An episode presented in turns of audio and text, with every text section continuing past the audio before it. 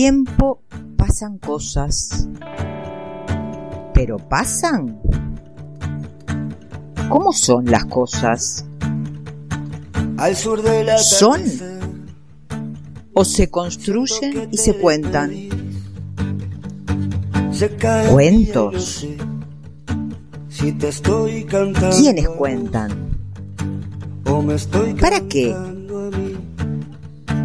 Hay cuentos que establecen un único orden, con sus normas. Normas. Normal.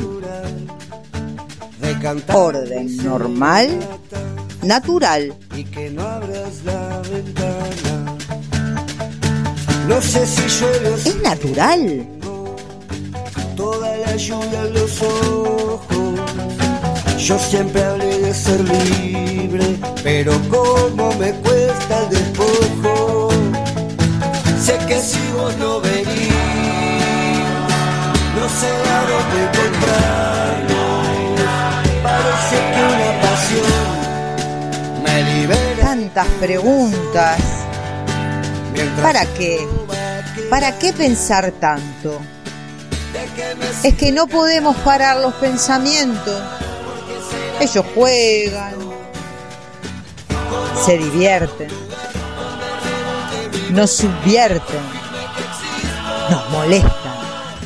Ellos molestan, pero no paran. No paran. Porque estamos en la rotonda del pensamiento. Vení. Soltá los tuyos. Déjalo jugar. Déjalo jugar.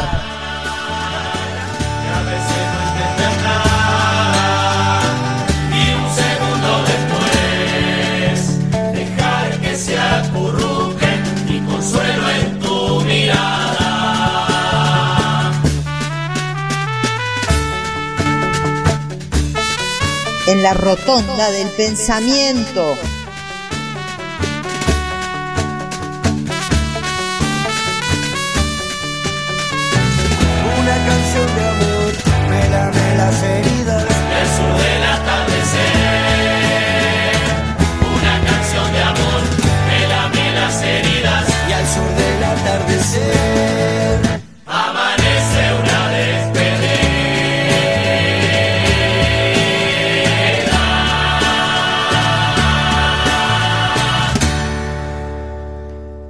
Buenas tardes, oyentada comunitaria. ¿Cómo estamos? ¿Cómo estás, Miguel?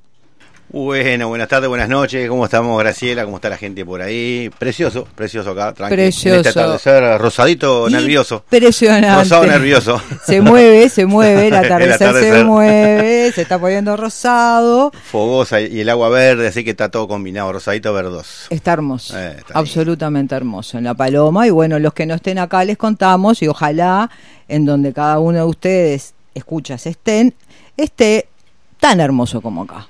Bueno, Sí, y acá, sí. rotondeando, ¿qué pasó? Rotondeando, rotondeando, dándole una vuelta más a esta rotonda del pensamiento y como ya saben los oyentes que nos siguen, venimos con el tema de los sentidos y hoy estamos llegando al sentido superior para nuestra cultura occidental que es... Si no lo veo, no lo creo. Ahí va, la vista. Si no lo veo, no lo creo. Tenemos una cantidad de dichos, ¿no? Mm. Que todavía estamos repitiendo, que se basan justamente en la confianza que tenemos en este sentido, en la vista. El énfasis este, del paradigma perceptivo visual de nuestra cultura data obviamente de, de tiempos antiguos, ¿no? Y no vamos a ser reiterativos con Platón, con Aristóteles, porque parece que, a ver, siempre lo mismo, es que, es que bueno, es que son de alguna manera los que han marcado muchísimo en, nosotros mismos, ¿no? Decía un, un filósofo allá por el siglo XX que cada uno de nosotros, ¿no? Aunque no lo sepamos, o somos platónicos o somos aristotélicos. Fíjate vos, según la concepción del mundo que tengamos, aunque sea en forma inconsciente, ¿no? Este, está, está, está, está interesante. Entonces, este, eso da cuenta de que, que, que estamos marcados a fuego por estos dos este, grandes baluartes, digamos, de nuestra cultura. O miramos para arriba o miramos para abajo. Exactamente, exactamente, exactamente. Por ahí la cosa. A- aquel cuento, ¿no? De que Platón mirando para arriba las estrellas se cayó en un pozo. Mm. ¿Sí? Miramos para arriba. O Aristóteles, que es su experimento con la biología y mirando para abajo, obviamente. Bueno, bien, pero más allá de Platón y Aristóteles, tenemos muchas cosas más que decir de la vista. Ponele. Eh, está claro, ¿no? Que en este siglo nuestro XXI y ya desde el pasado y el anterior, este, hay elementos que hacen que, la vista sea este, como el sentido, ¿no? ¿Y, y de qué hablamos? Bueno, televisión, informática, y ni que hablar ahora con la telefonía esta inteligente que tenemos, que estamos todo el día mirando estos aparatitos que nos, nos siguen por, por la vida todo el tiempo, ¿no? Este, ¿Estamos de acuerdo con eso? ¿Estamos de acuerdo? ¿Estás ahí? ¿Estamos de acuerdo? No, no me mires la máquina. Mirame No, porque, pues, porque yo, yo no sé tengo que si- chequear si- mensajes, bueno, ahí que estaban- che- pero eran viejos, Ah, eran vos- viejos. Vos, chequea, porque si no yo creo No, que estoy escucho, hablando con una pared y yo sé que no, que No, estás no, ahí. Estamos con Platón, estamos con Platón ahí. No, ya pasamos, Platón. Escuchamos una cosa, y la ciencia misma, ¿no? La- Mm. el nacimiento de la ciencia moderna este, da cuenta de eso, ¿no? El microscopio, el telescopio, el- la gran confianza en, en, en lo que, en lo que se ve, ¿no? Para buscar verdades. ¿Sí? Sí, sí, sí, obvio. Sí, sí, la- Exactamente. es que es que sí, digo, por eso es esa cosa, digamos, de que, bueno, está visto, digamos, ¿no? Y es como que hay que verlo para, para, para poderlo comprobar y demás, ¿no? Totalmente. Eh, pero bueno, eh, tiene también que ver con, con eso de la, de, de la orientación, quizás, ¿no? De, de- de- o de la, ¿cómo puedo decir? Eh, se, se- se te va el mundo, esa, esa, esa idea de que, bueno, el mundo para vos desaparece si no tenés la vista, ¿no? Entonces lo- está revelado lo que se ve. Exacto, ¿no? exacto. Es como Ahora- lo, lo otro es la oscuridad. Total, totalmente. Ahora, lo que es bien curioso, ¿no? Que a nosotros, claro, mirándolo desde acá, desde nuestra práctica cultural, nos parece que es natural, que no puede ser de otra manera, no nos imaginamos. Y no es así, ¿no? Y no es Y no. Eh, otras culturas tienen a otros sentidos como mucho más jerarquizados, ¿no? Ni Pero fíjate vos si, si será, este, si seremos eh, et- etno, em, ¿cómo es? Euroetnocéntricos espantosamente. Teorías evolutivas del siglo XIX jerarquizaban a, la- a las distintas, lo que se llamaba en aquel momento, razas humanas, ¿ah? según eh, los sentidos. Entonces tenían, y decían, bueno, el europeo es el hombre ojo y es el, el que ocupa el, peldaño superior, es el lo máximo, lo, lo más mejor del mundo entero. Después le seguía el hombre asiático, que es el hombre oído. Le sigue el amerindio, el hombre nariz, el australiano, el hombre lengua y por último el africano, el hombre piel. Está, Eh, está, está bravo, ¿Cómo- ¿no? ¿Cómo categorizan también a los distintos componentes de nuestro cuerpo, digamos? Totalmente, pero además, este, y bueno, vinculado, obviamente, a la cultura, está claro, ¿no? pero y vinculado cuál es mejor que otro. Re, re, no, obvio, el re, europeo es el mejor, es el hombre ojo, por todo lo que vos decías recién. Y, y, ta, y ahí obviamente deviene superior blanco ojo, inferior negro piel. Pa, la dicotomía es este clara, contundente y aberrante, ¿no? Este de eso somos hijos también. Obviamente. Obviamente. Bueno, horrible, horrible, en una palabra. Qué feo. Eh, qué feo, pero está está bueno saber que, que, que estamos este, munidos con estas cosas, ¿no? Con las cuales hay que obviamente eh, deconstruir, decolonizar y pelearse, ¿no? Este, pero primero hay que conocerlo, porque si no la lucha es a tontas y a locas o Mm. a ciegas para seguir con Sí, la vista. sí. Igual sería raro, ¿no? Este, pensar en un mundo, ponerle que no hubiera visión, ¿no? O sea, este, un mundo ciego, total, ¿no? Porque los ciegos también de última, de última tienen referencias de otras personas, ¿no? Sí, claro. El tema En es el cuando. de este mundo. No, claro, pensar. eh, o sea que sin duda el ojo e- e- es, es cautivante, dominante, digamos, es como... eh, hay algo ahí que, que incluso ancestralmente siempre se lo ha, ¿no? Este, lo ha puesto al ojo ahí como esa cosa de, de contacto con, eh, con- incluso con otros mundos, ¿no? O sea, no sé, una cosa rara. ahí Claro, es lo que vos decías, es lo que te pone enfrente el, el todo, si Ujú. querés, ¿no? El todo. eh, el, el- el no todo es la oscuridad, y claro que es muy relevante. El tema que de ahí a, a jerarquizar que los que no le, o sea, los que otros que le dan a otro sentido mucha más No, claro, hoy, hoy día, es- este, por eso, esas cosas Es este, terrible, las ¿no? hemos heredado y, y cuesta un horror poderlas desconstruir, digamos, ¿no? totalmente. Este, como pasa con, con- con- en general con todas las, las, las carencias que pueden haber en alguno de todos estos sentidos que, que hemos hablado, que Sí, último claro. hablamos de discapacidades, ¿no? Exacto. Este, eh, cualquiera de ellas es, es complicada, pero obviamente la vista tiene ahí un factor dominante. Totalmente, totalmente. Y escuchame una cosa, eh, ahora eh, yo te diría, porque tengo como bloquecitos, ¿viste? Como Ajá. distintas cosas que, que ca- cada una de las cositas van a ir por como por una vuelta distinta de la rotonda. Capaz que es un buen momento para escuchar eh, el audio de mm, la librélula. Vamos por ahí entonces. Vamos por ahí. Con la vista men y esto que dice acá. Eso sí. Ahí va. Hay que presentar algo más, ¿no? Ya está Nada, presentado. está todo presentado ahí, está Va- todo completito. Vamos y entonces.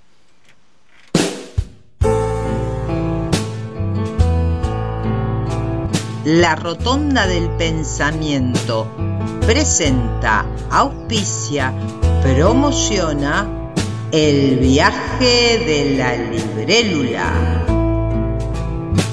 Sí, librélula. ¿Escucharon bien? ¿Su autora? Explica el porqué.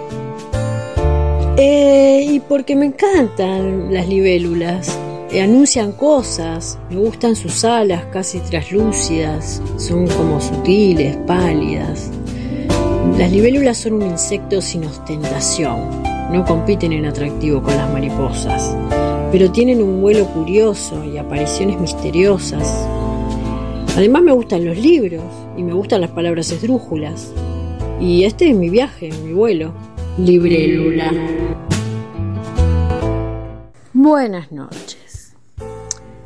Eh, aludir a la vista resulta como que un abordaje muy vasto. El universo visual es casi una invasión. Digo esto porque los ojos reciben estímulos constantemente eh, hasta el punto de que a veces cuesta decidir qué ver y qué mirar. Eh, se habla de la mirada perdida, por ejemplo, o de aquello de a simple vista, o se dice incluso viste cuando en realidad quieres decir otra cosa, o a ver, en un contexto que no refiere a la vista. Digo que sobre la vista el universo es muy vasto porque hay como muchas formas de tomarla en cuenta. A mí en particular me interesan los colores, sus variables, los contrastes, las sombras y la luz. Y también me interesa la semántica del color. Me inquieta, por ejemplo, el modo en que los colores estimulan y modifican la visión, cómo estas cosas interfieren en los relatos para evocar o para convocar estados eh, tanto emocionales como intelectuales. La vista abastece a la comprensión y también abastece a la intuición. El color eh, se presenta simbólicamente para significar cosas. Yo entonces recuerdo al color rojo, que mm, está generalmente asociado, o para mí está asociado, a la pasión, a la intensidad, eh, a la intensidad como dolor incluso. El rojo para mí consigue que los ojos sientan o vean cosas que no están a la vista. Eh, por ejemplo, el intenso dolor o el desenfrenado amor. Recuerdo entonces aquella película de Ingmar Bergman, Gritos y Susurros. Una película que vi hace millones de años en Cinemateca, ¿no? Película viejísima, de 1970 y pico. Eh, en esta, esta película eh, relata la historia de tres hermanas que comparten los últimos días de una de ellas a las que la muerde la muerte. Las tres mujeres y la mucama, que son los únicos personajes que hay en la película, visten de blanco. Y el espacio escénico, completamente rojo, acompaña y refuerza con el poder de los ojos del espectador la tensión, la intensidad y la furia del dolor a la vez se mueven con tal lentitud, entre gritos y susurros, que te inquieta, te perturba y te genera alguna que otra contradicción. Entonces la angustia y la frustración por el abismo que es vivir y por el abismo que es morir, se presenta en este escenario y en esta historia protagonizados también por el color. Es como la vida al rojo vivo, pisando y arañando a la muerte que se presenta como sangre o como una lenta agonía que se atraviesa de rojo y te atraviesa de rojo y blanco el corazón. Por lo tanto, a propósito de rojo, dolor, pasión y también de belleza, me voy a pedir la canción de Nick, eh, de Nick Cave and the Bad Seeds, eh, Where the Wild Rose Grow, en una versión que canta con eh, Kaylee Minogue. Y esta canción va después de la lectura de la traducción completa de la canción. Me llaman la rosa salvaje, pero mi nombre era Elisa Day. ¿Por qué me llaman así? No lo sé, porque mi nombre era Elisa Day. La primera vez que la vi, supe que era ella. Me miró fijamente a los ojos y sonrió, porque sus labios eran del color de las rosas que crecían al lado del río, sanguíneas y salvajes. Cuando él tocó mi puerta y entró en la habitación, mi temblor se sosegó con su firme abrazo. Él sería mi primer hombre y con una mano cuidadosa limpió las lágrimas que bajaban recorriendo mi rostro. Me llaman la rosa salvaje, pero mi nombre era Lisa Day. ¿Por qué me llaman así? No lo sé, porque mi nombre era Lisa Day. El segundo día la traje una flor. Ella era más hermosa que ninguna otra mujer que hubiera visto. Yo le dije, ¿sabes dónde crecen las, las rosas salvajes, tan dulces y de rojo pasión y libres? El segundo día, él vino con una sola rosa. Dijo, dame tu fracaso y tu pena. Yo asentí mientras, mientras me tumbaba en la cama. Y te muestro las rosas. ¿Continuarás? Me llaman la rosa salvaje pero mi nombre era Lisa Day. ¿Por qué me llaman así? No lo sé, porque mi nombre era Lisa Day. El tercer día me llevó al río, me mostró las rosas y nos besamos. Y lo último que escuché fue un murmullo mientras él se arrodillaba sobre mí empuñando una piedra. El último día la llevé a donde crecían las rosas salvajes, ella tumbada en la orilla, el viento ligero como un ladrón y le di un beso de despedida. Dije, toda belleza debe morir, y me incliné y planté una rosa entre sus dientes. Me llaman la rosa salvaje, pero mi nombre era Elisa Day. ¿Por qué me llaman así? No lo sé, porque mi nombre era Elisa Day.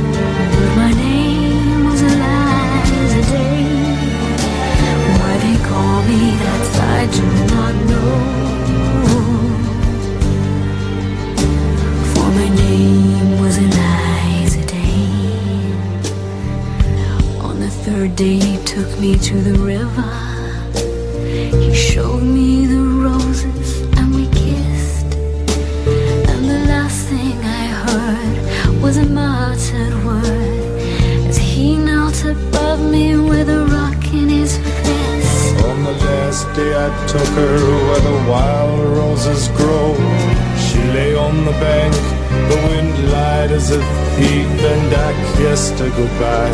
Said all beauty must die, and I leant down and planted a rose between her teeth.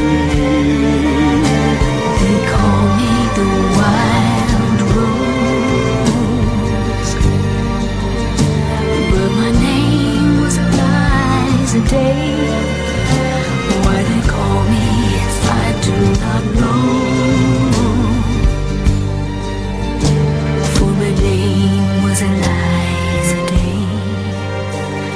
My name was Eliza Day. For my name was Eliza Day.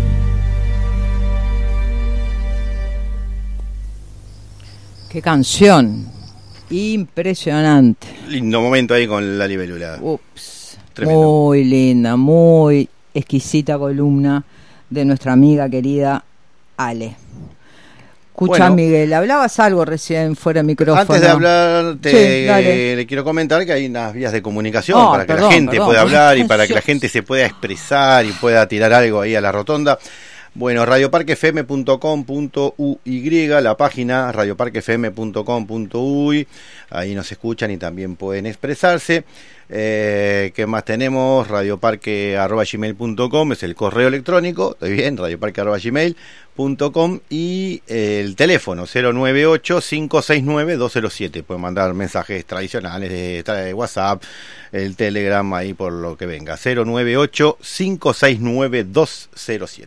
Todo. Bien, ¿a dónde hay? todo, por todo, por cualquier lado se pueden comunicar con nosotros que estaremos encantados de escucharlos y o leerlos. También mensaje de voz si quieren, ¿no? Obviamente. Exactamente. De lo Sí. que sea.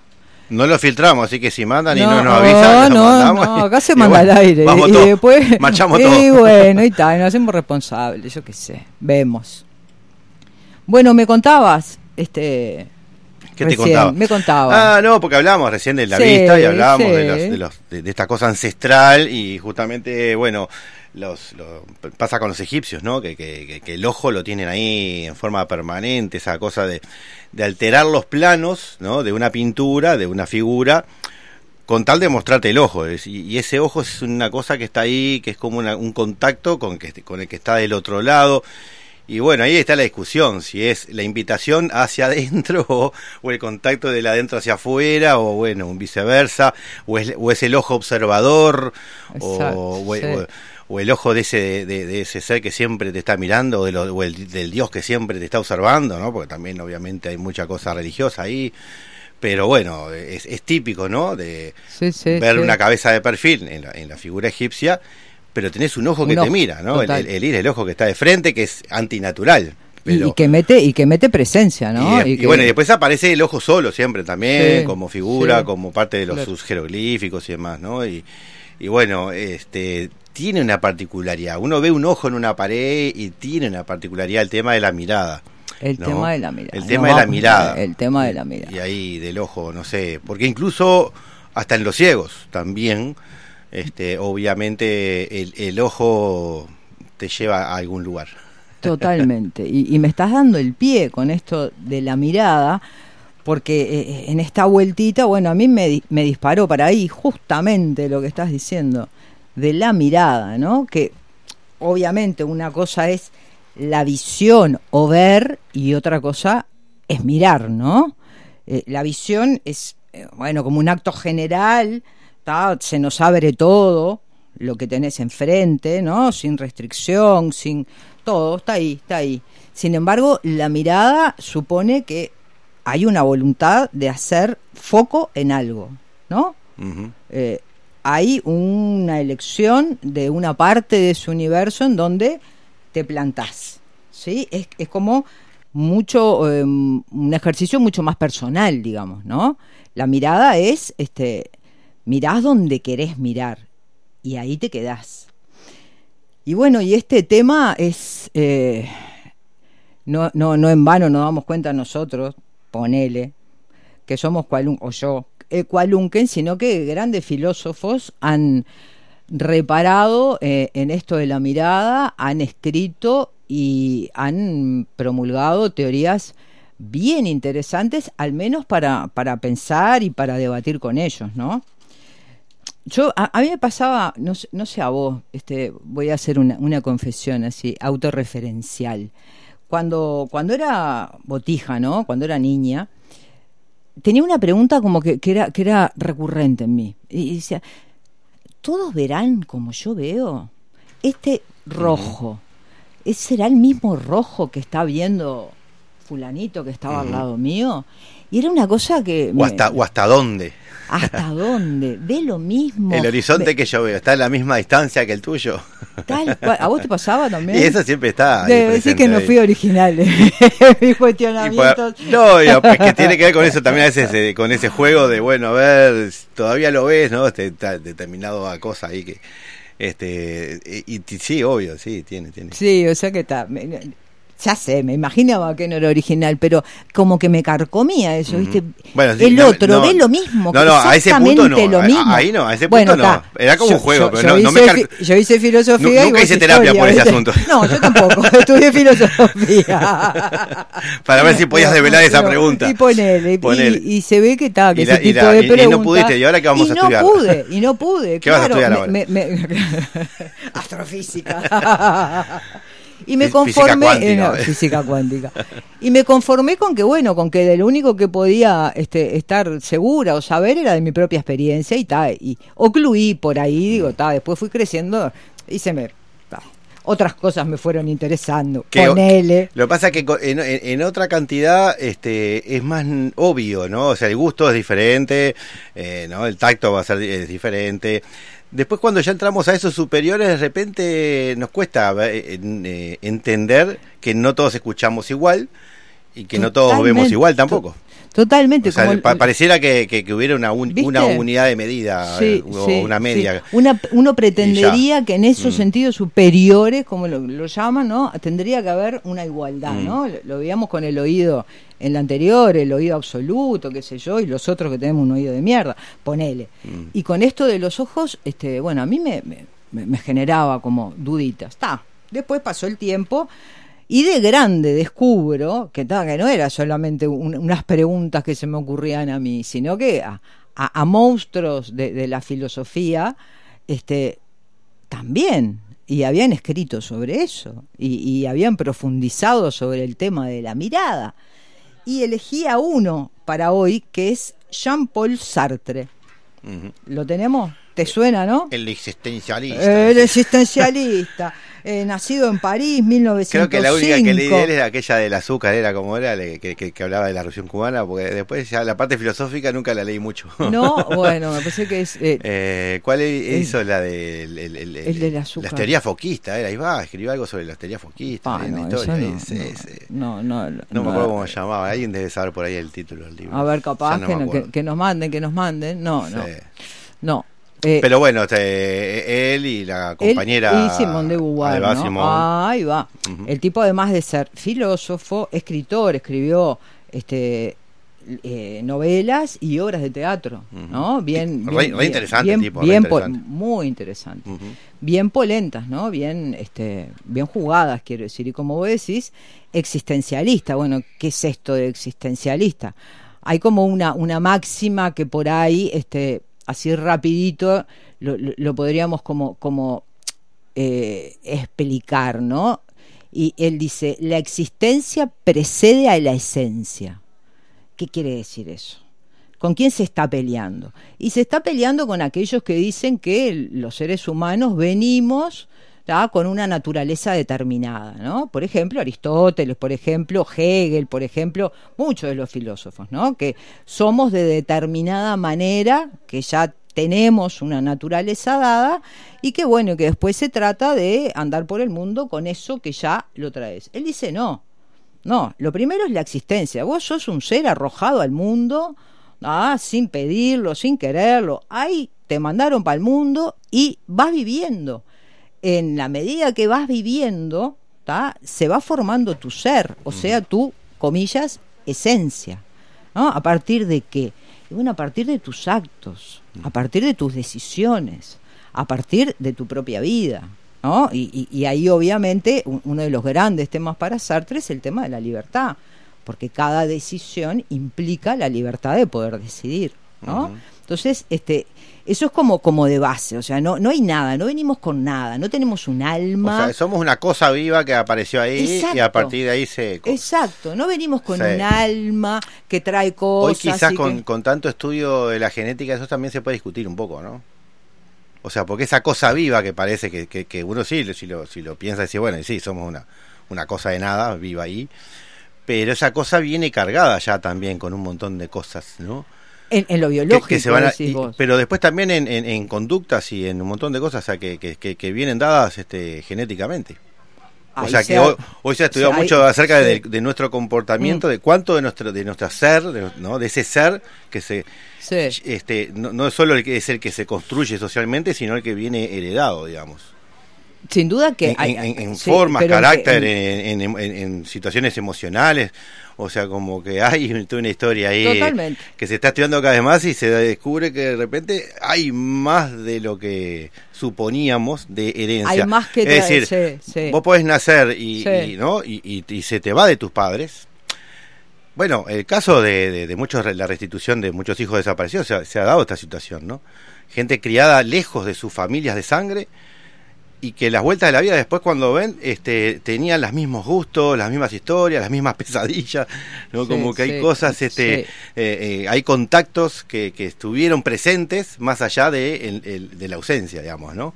O sea, ese ser, te- eh, por eso digo que esa cosa viva que, que aparece así como medio, como una Como piedra, pero con, pero con vida, claro, este, es mucho más que eso. tiene algo más, tiene una carga ahí ya. Sí. este, obvia- obviamente va a precisar el contexto para para desar- para este, para vivir, para Totalmente. desarrollarse, para A- subsistir. A, ver, eh, él plantea un, un- un posicionamiento y está pensando sobre todo, eh, hoy estamos hablando de 1900, su gran obra que es eh, El ser y, y la nada es de 1940, ¿no? Está, está lejos de, de- de muchas de las investigaciones que hoy No, tenemos, no, por, eso, por eso, pero, eh, pero Pero- el planteo está bueno, No, digo, ¿no? está O bueno sea, como, como, como claro. Para pensarlo, ¿no? Porque es real también que, que después eh, viene la construcción, o sea, hay una parte de, de construcción social, Totalmente. está claro. Él, eh, como por muchos lados, en aquel, ya, eh, en aquel momento ya este, fue como acribillado por varios lados. Por ejemplo, al lado del marxismo, ¿no? Que él que tuvo ahí eh, coqueteos con el comunismo y después se fue y después que... eh, porque claro, porque ¿qué no tenía en cuenta en, en su teoría Sartre? Las condiciones sociales de, de vida. ¿No? Este, en esto mismo que vos decís, bueno, el para afuera, el, el, tampoco la- las, las entendía como condicionantes, ¿viste? O sea, ni sí ni no, no se postulaba. Entonces, este, a ver, como todo en filosofía, me parece que lo, que sirve pa- para abrir cabezas y para poder tener como más visiones este, e insumos para pensar, ¿no? Es, es eso, no, no es casarnos con Sartre ni con, ni con nada. Pero bueno, te decía que él estaba como peleando mucho con, con eso de, eh, de- del- del alma, ¿no? de esa alma este, platónica, esa alma que bueno, sigue en toda la filosofía occidental, y plantea esto. Ahora bien, eh, ¿qué es lo que dice con el tema de la mirada? Que a, eso, a eso iba, ¿no? Dice, mira, mira qué fuerte esto que plantea, que a mí al menos me, eh, me hace como, como pensar bastante. Si yo no soy visto o percibido por alguien, por un otro, ¿cómo puedo saber y estar seguro de que yo existo y de cómo existo? Él le da como un- una preponderancia a la mirada del otro, ¿tá? Eh, de que es constituyente de mí mismo, de cada uno de nosotros, ¿sí?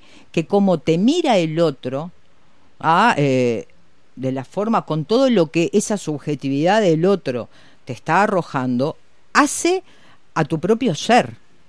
¿Me explico? ¿Me estoy explicando? Sí, sí, sí. Todos No- somos, dice él. No basta con uno mismo. Claro, exactamente. No basta con lo que uno se piense que es y con lo que ¿Quién uno. te crees que sos vos para creer lo que sos? eh, ¿Quién te crees que sos? Exactamente. en la reflexión consciente, decir, bueno, yo soy así, fa, fa.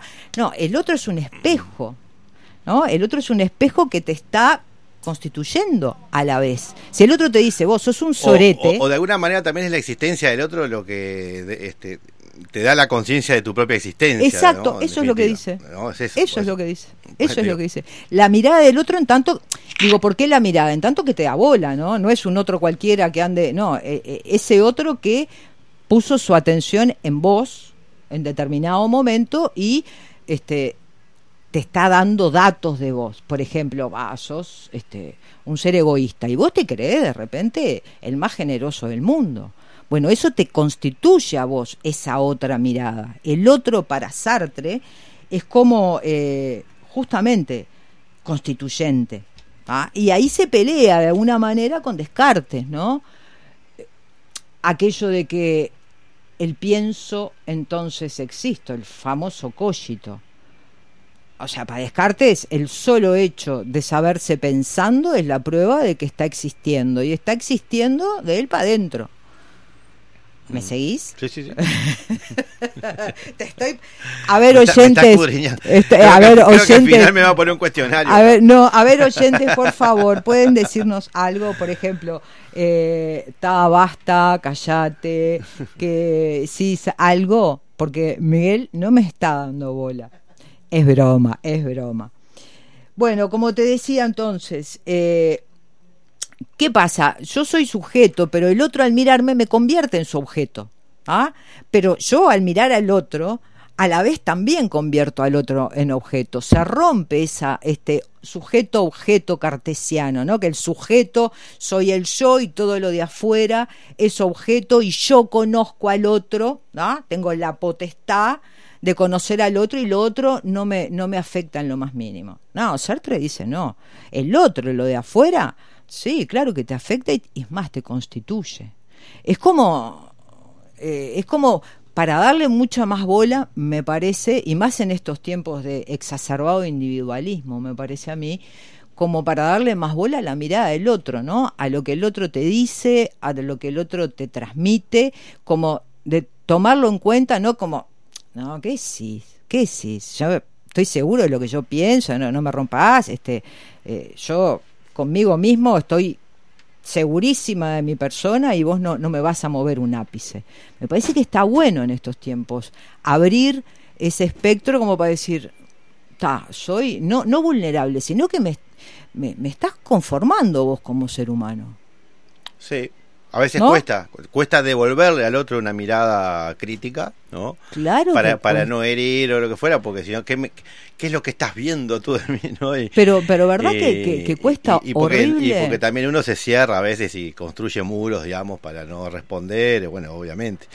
Eh, Pero es como de los dos lados, ¿no? Nos cuesta es que las relaciones, al otro... las relaciones en sí, digamos, y, la- y las vías de comunicación no siempre están tan abiertas. Este, no somos, no somos siempre tan abiertos porque, No, claro. porque obviamente también te inestabiliza un poco, qué sé yo qué, o te- ¿no? este, porque aparte vos decís, bueno, ta, me cuestiono y después qué hago con eso, ¿no? Tengo que resolver algo con Exacto. cuando uno se cuestiona. Tengo que resolver algo. Pero, pero si de base. Tengo que hacer uno- algo. Claro, pero si de base uno se puede plantear, bueno, eh, el otro, eh, en lo que sea de su juicio, de su mirada, te está haciendo ser vos, capaz que lo puedes tomar como, bueno, me va a ser mejor yo.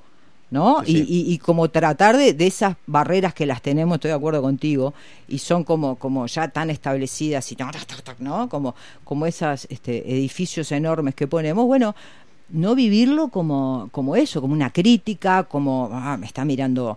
eh, no, sino tratar al menos desde uno. Yo sé que es un acto medio solipsista, si querés, si es me- medio de uno con uno, pero me parece que es como una buena medida o este estar atento a eso. Sí, sí, correctamente. Decime una cosa, nadie nos escribe. No tenemos mensajes. Bueno. No, al 098-569-207. Si quieren tirar algo, discordar, apoyar, dar otras visiones del asunto. Bueno, ahí al 098-569-207 o radioparquefm.com.uy también, por ahí puede andar la cosa. Eh, acá, acá tengo un mensaje justo Ah, que llega. qué mirá suerte, mira qué suerte. Eh, acá dice, estaba, estaba ahí chequeando y apareció Luis, Luis, este, Luis de Aute dice, hola compas, todo un tema, el ver más si vemos, ay, acá espera, se me complicó, todo un tema, dice, hola compas, todo un tema, el ver más si vemos que el ver encierra intereses distintos, opa, la pa. El ver más si vemos que al ver se encierra intereses distintos. Bueno, no, no, no, ay Luis, pasámelo en limpio ahí, ¿no? Dale, Luis, hace un No- no te esfuerzo. apures, no te apures. Eh, Dale, vuelve. Mira, tenemos tiempo y estamos deseosos de entenderte. Vuelve a escribir y Eh. agradecemos tu mensaje, pero dale, escribí Este, otra vez. Acá donde quedó, me lo borró, ¿qué hizo? Qué linda charla, dice, se engancha con el tema naturaleza versus cultura, dice por acá, naturaleza versus cultura, y bueno, a ver por Sí. dónde. Está bueno que de repente si quieren también nos pueden mandar un audio para... Sí, estaría Porque el, bárbaro. el audio eh, explica mejor a veces la entonación y lo que quieren decir, ¿no? Totalmente, manden audios. Este mm, acá Ant- Antonio dice, qué linda charla, se engancha con el tema de naturaleza versus cultura, debate muy del siglo XX y que me parece sigue vigente.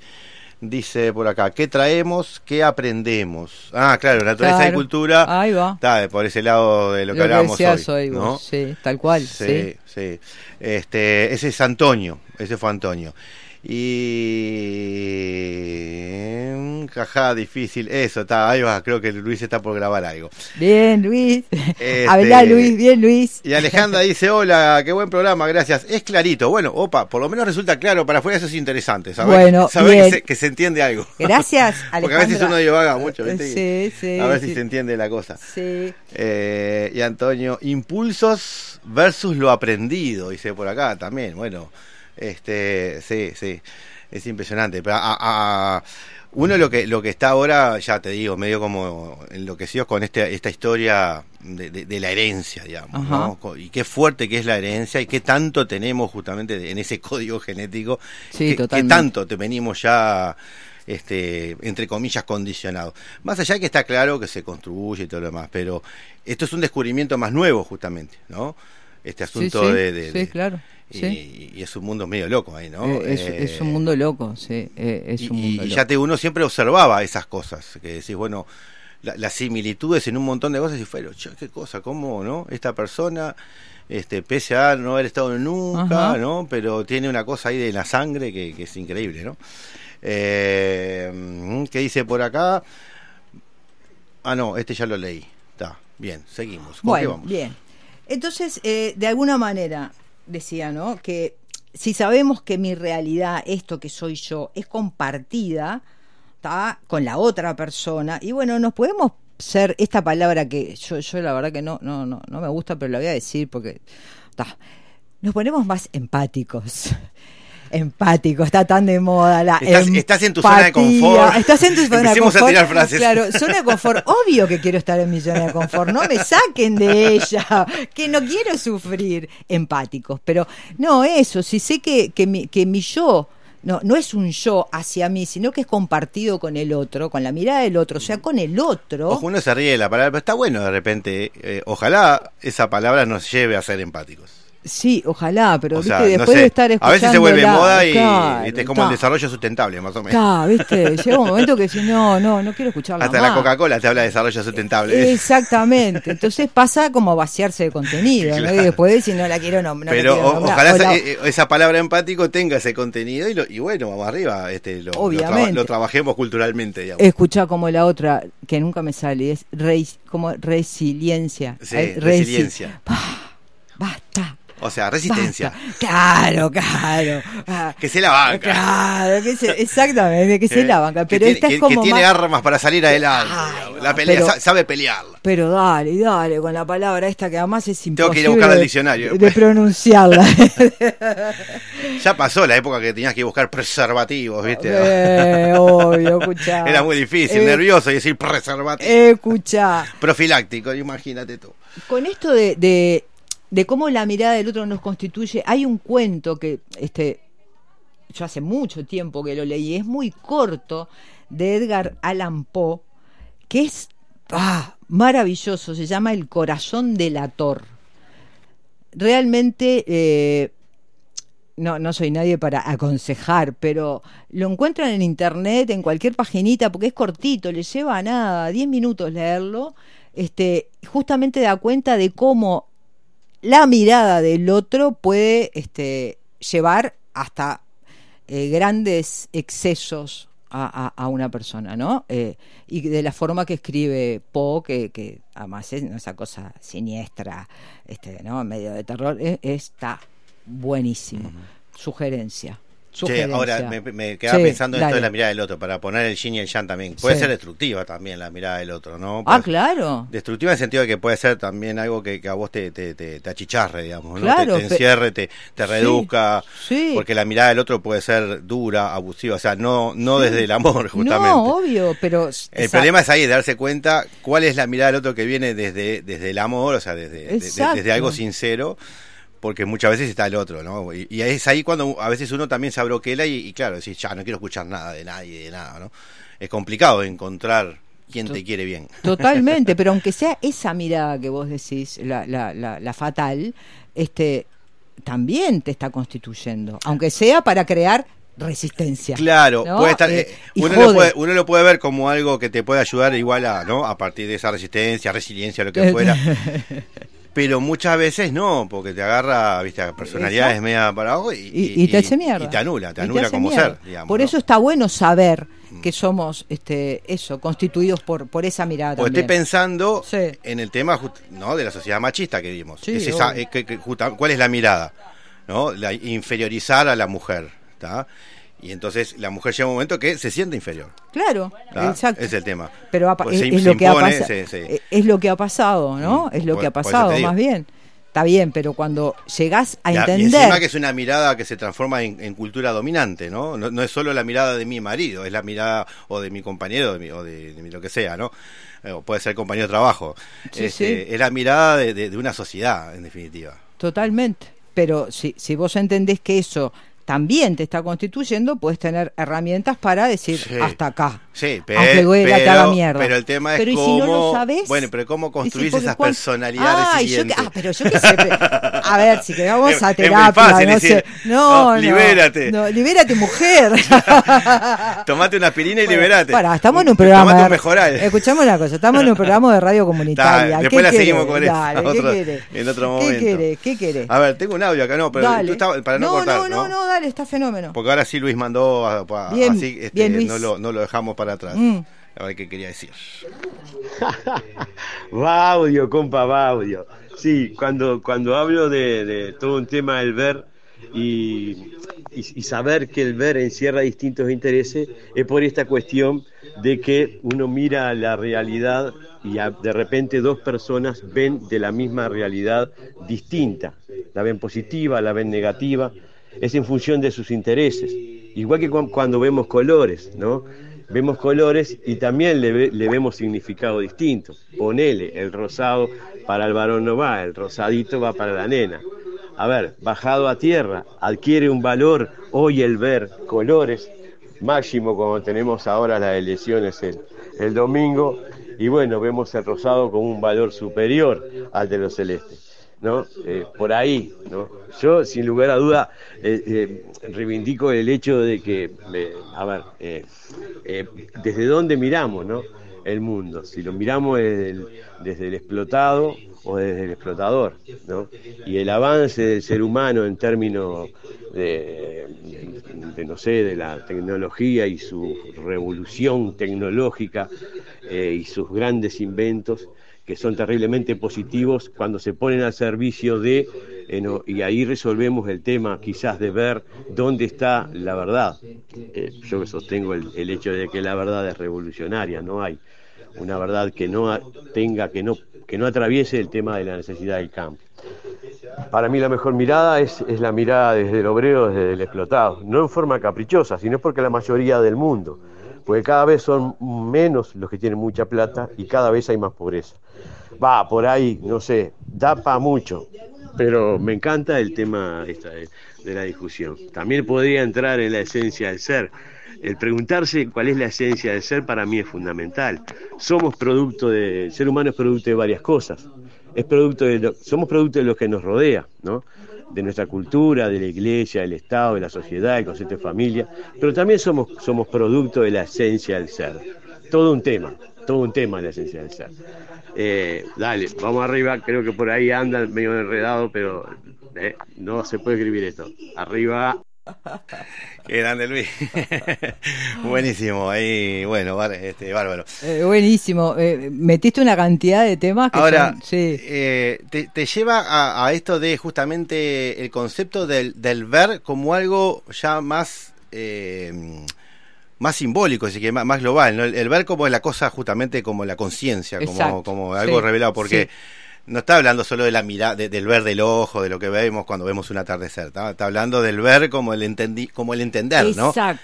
Fíjate El, que che, sí. este, hay que verla, ¿no? Y, porque hay una asociación del ver con este comprender Claro, el mundo que no, nos ¿no le rodea. decimos visión del mundo?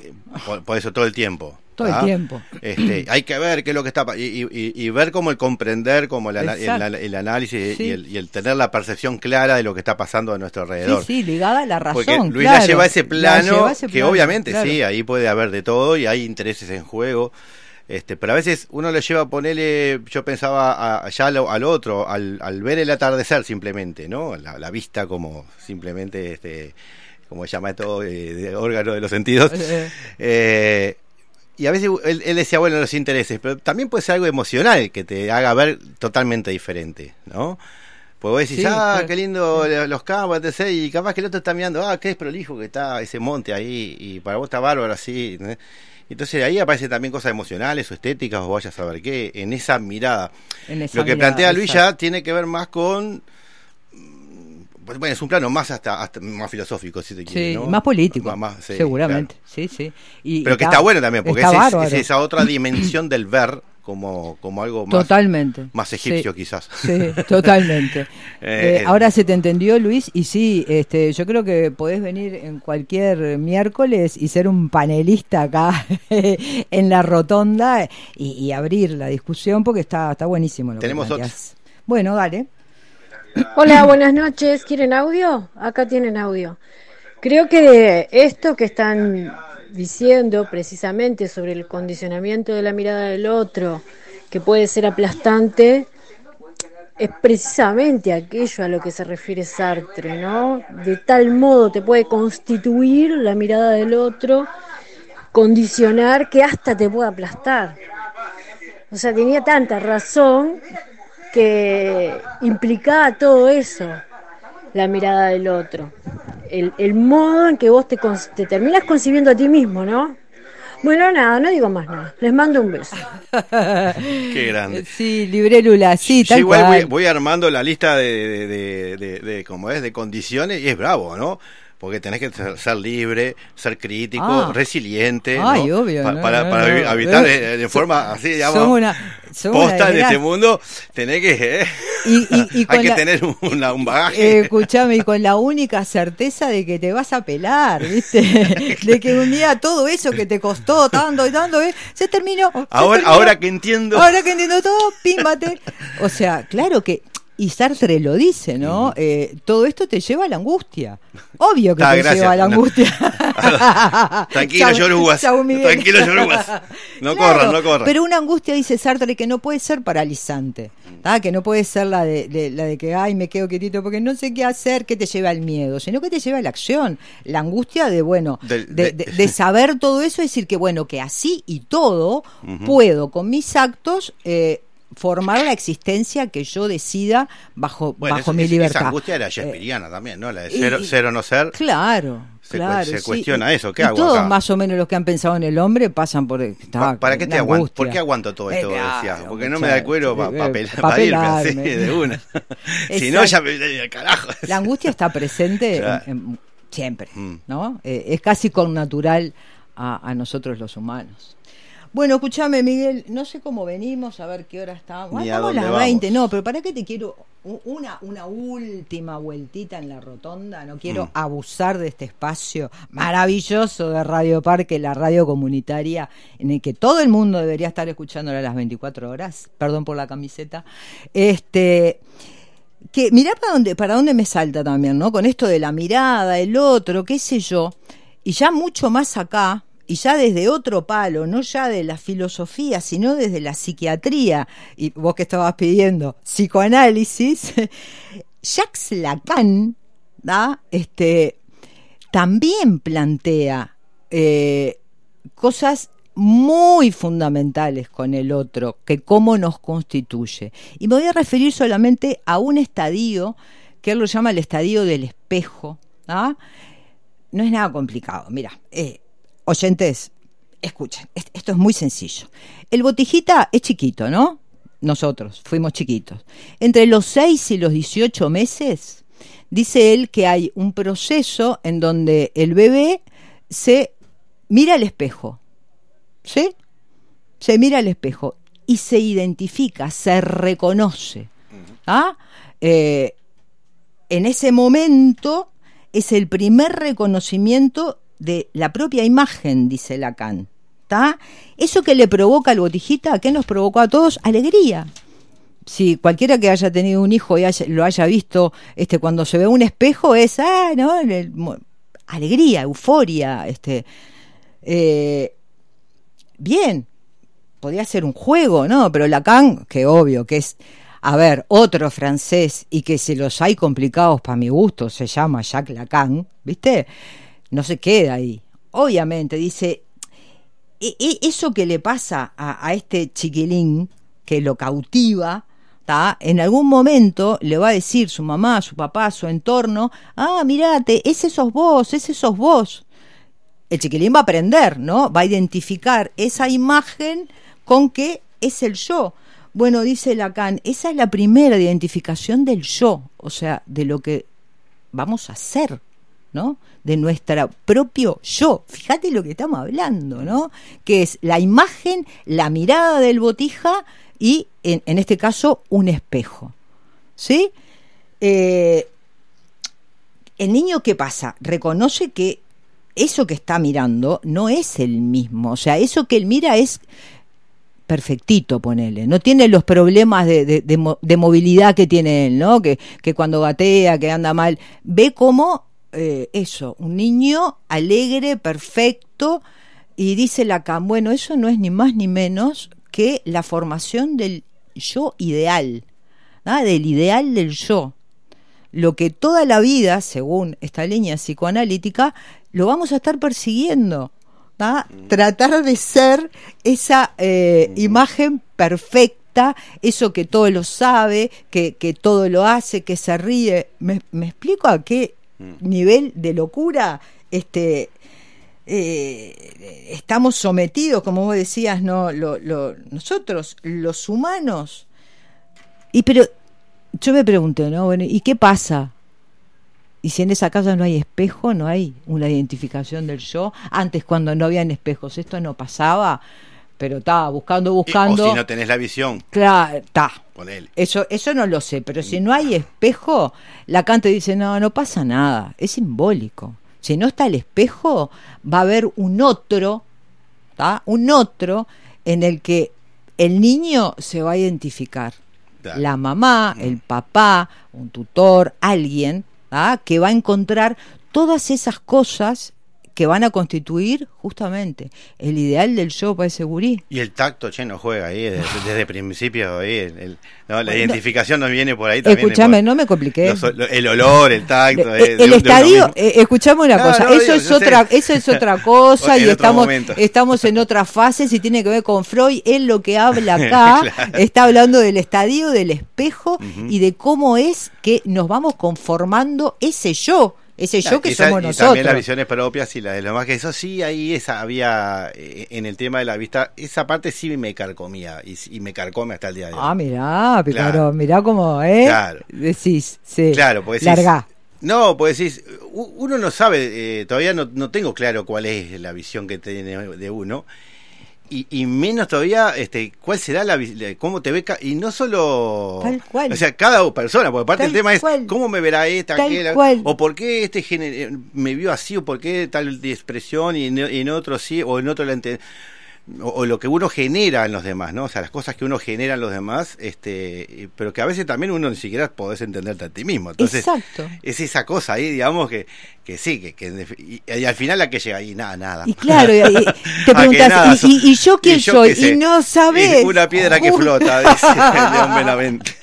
Justamente, bueno, este, con esto me parece, con esto y un bizcocho, no enloquecemos más, este, porque me parece que está, está como para abrir, al menos a mí me provoca eso, ¿no? Preguntas y más preguntas y que bueno, que cada uno si tiene ganas se pregunte, busque, otra vez busquen ese, ese, ese textito de, de Po que está buenísimo y me encantaría, Miguel, que ahora vos que sos el maestro de la música, te eligieras una música acorde para este final de Rotonda. Ah, bueno, no sé si tengo una música acorde porque. Ah, no, bueno, ta, había puesto manejate. Otra, otra que, que me surgió en otro momento, pero. Y ta, ahora ya cambiaste, ahora- pero, pero no voy a buscar otra. No Eh, sé, haz lo que vos quieras. Sé libre. Porque por ahí dice. Sé libre. Por ahí dice que a los ciegos no les gustan los sordos. Ah, ¿Será así? mira, vamos ahí.